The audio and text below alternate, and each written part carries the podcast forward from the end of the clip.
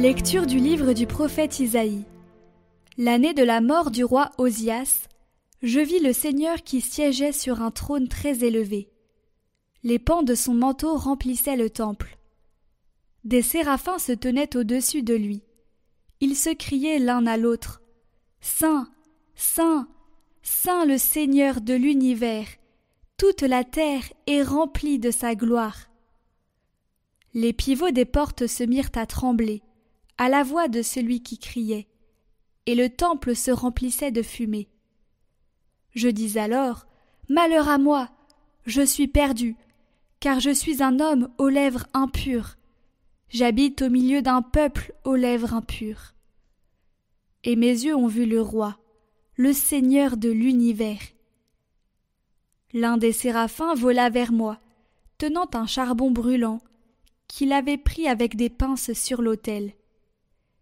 Il l'approcha de ma bouche et dit Ceci a touché tes lèvres, et maintenant ta faute est enlevée, ton péché est pardonné. J'entendis alors la voix du Seigneur qui disait Qui enverrai-je Qui sera notre messager? Et j'ai répondu Me voici, envoie-moi. J'ai chanté Seigneur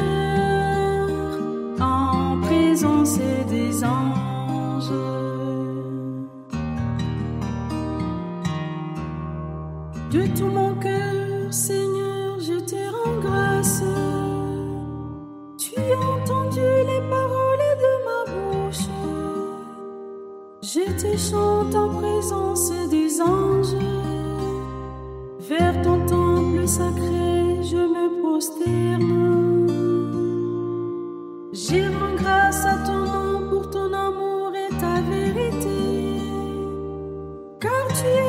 au-dessus de tout ton nom et ta parole. Le jour où tu répondu à mon appel, tu fis grandir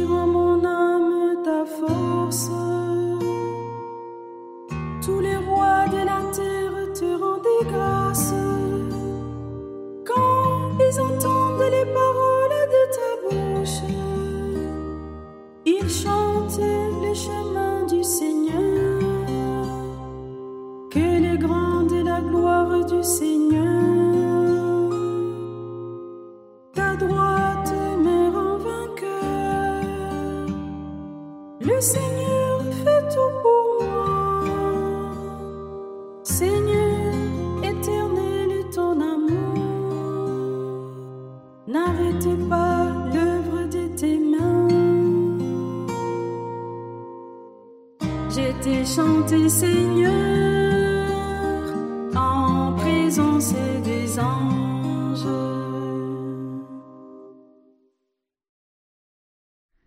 Lecture de la première lettre de Saint Paul apôtre aux Corinthiens. Frères, je vous rappelle la bonne nouvelle que je vous ai annoncée. Cet évangile, vous l'avez reçu. C'est en lui que vous tenez bon. C'est par lui que vous serez sauvés. Si vous le gardez tel que je vous l'ai annoncé, autrement c'est pour rien que vous êtes devenus croyants.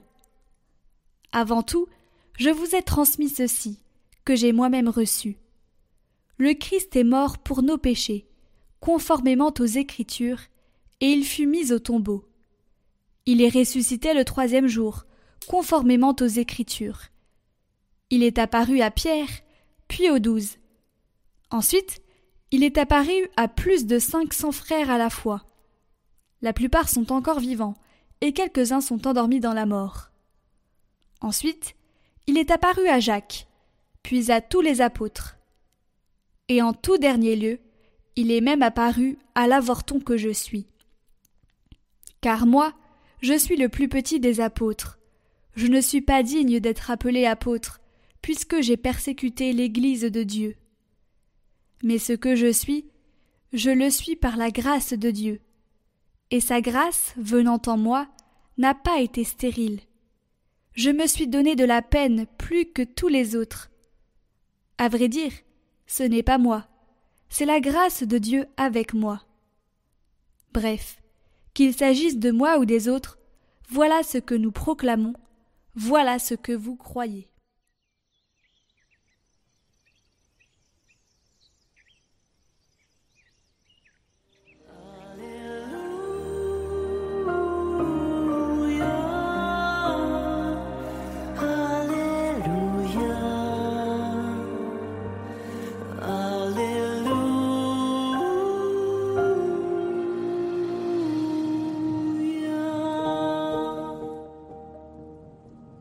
Venez à ma suite, dit le Seigneur, et je vous ferai pêcheur d'hommes.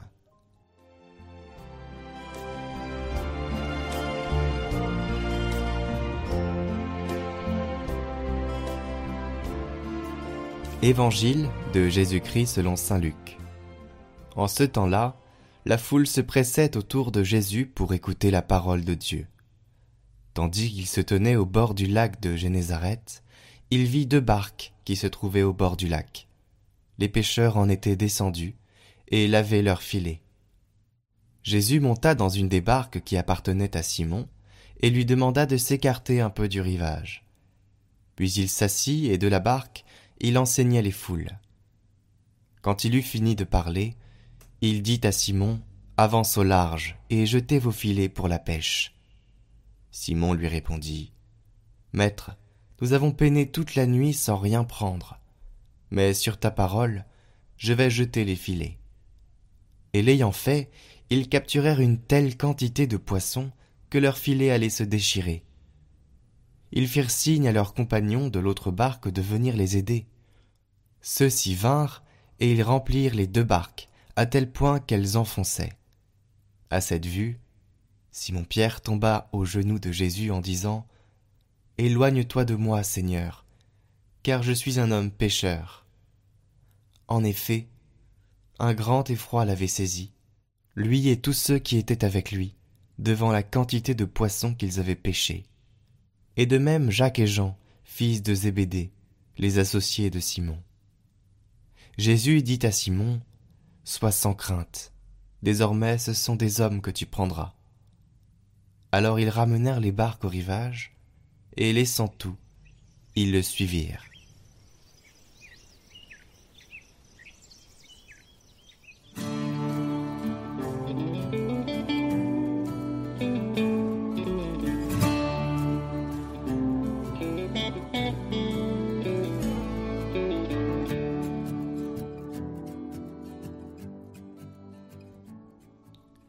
Maître, nous avons peiné toute la nuit sans rien prendre, mais sur ta parole je vais jeter les filets.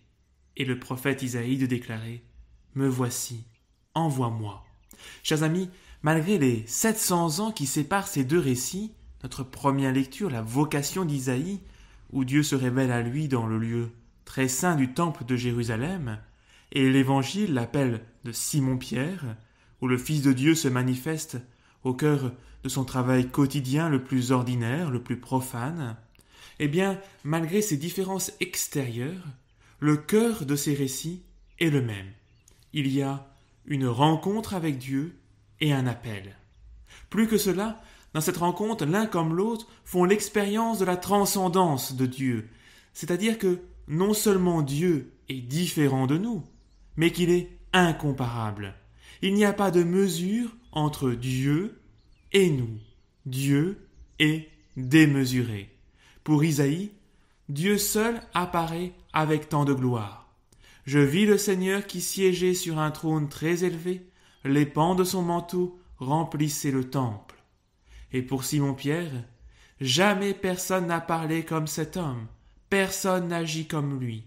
À cette vue, Simon-Pierre tomba aux genoux de Jésus. C'est extraordinaire. Isaïe et Simon-Pierre se retrouvent devant le même constat. Dieu est parfait. Il peut tout, il connaît tout, et chose merveilleuse, Dieu a une volonté parfaitement droite. Et je souhaiterais m'arrêter sur ce point. Dieu a une volonté parfaitement droite, comme on le dit dans l'acte de foi. Mon Dieu, je crois fermement toutes les vérités que vous nous avez révélées et que vous nous enseignez par votre Église, parce que vous ne pouvez ni vous tromper, ni nous tromper. Dieu a une volonté parfaitement droite, c'est-à-dire qu'il n'est pas pécheur, contrairement à Isaïe et à Simon-Pierre, contrairement à vous, à moi, mais par-dessus tout, Dieu ne supporte pas la compromission avec le mal. Il n'y a pas en Dieu deux volontés qui s'affrontent. Il n'y a pas en lui le oui et le non. Moi qui suis normand, peut-être que oui, peut-être que non. Son oui est oui et son non est non. Ou plutôt, tout en lui est oui. Ainsi Saint Paul dans la deuxième lettre aux Corinthiens écrit Car le Fils de Dieu, le Christ Jésus, que nous avons annoncé parmi vous, n'a pas été oui et non, il n'a été que oui, et toutes les promesses de Dieu ont trouvé leur oui dans sa personne. Aussi est-ce par le Christ que nous disons à Dieu notre Amen, notre oui pour sa gloire. C'est pour cela qu'il ne supporte pas la compromission avec le mal. Comme l'huile ne se mélange pas à l'eau, Dieu ne peut rien avoir de commun avec le mal. D'où l'effroi d'Isaïe et de Simon-Pierre devant Dieu. Imaginez-vous à leur place hein, se retrouver devant Dieu, dont la volonté parfaitement droite rejette toute forme de mal. Voilà, imaginez-vous devant Dieu. Et l'un comme l'autre, Isaïe et Simon-Pierre, ont étudié les saintes écritures et ils savent bien, puisque Dieu l'a dit à Moïse, qu'on ne peut voir Dieu sans mourir. Parce que ce qui est mauvais ne peut pas tenir, être devant lui. Prenons une image. Dieu ressemble au feu. Dieu est un feu dévorant, nous dit le Deutéronome. Et comme le feu, Dieu rend semblable à lui ce qui est mis en contact avec lui. C'est bien une propriété du feu, et il transforme ce qu'il touche en feu. Et de la même façon, ce qui entre en contact avec Dieu devient Dieu ou disparaît en fumée.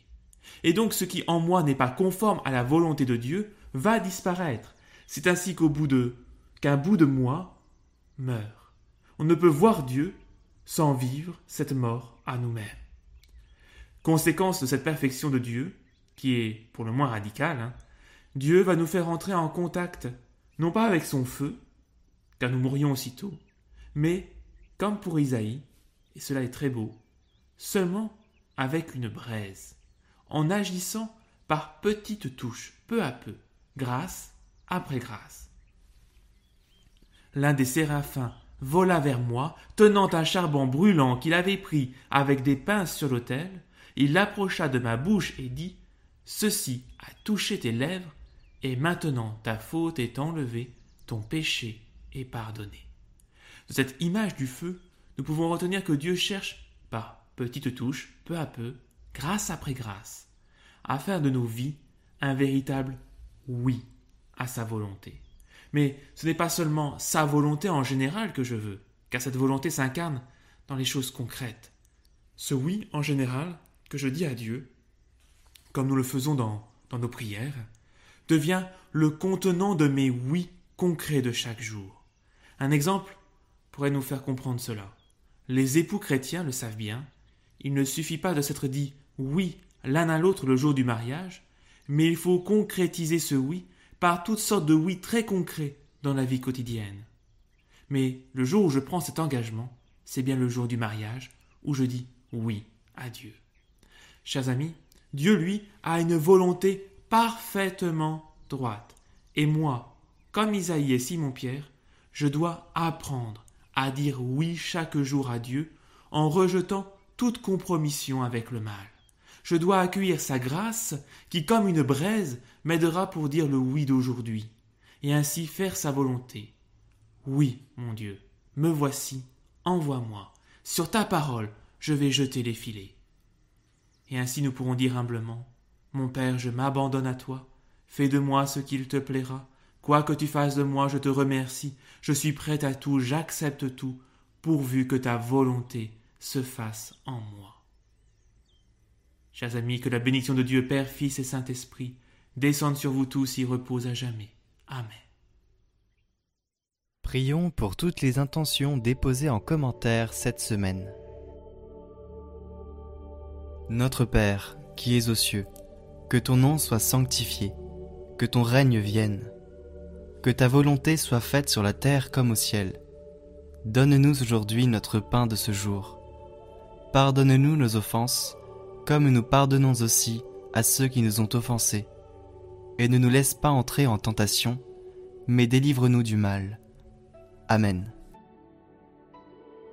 Je vous salue Marie, pleine de grâce. Le Seigneur est avec vous.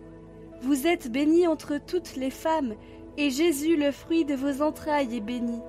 Sainte Marie, Mère de Dieu, priez pour nous pauvres pécheurs, maintenant et à l'heure de notre mort. Amen.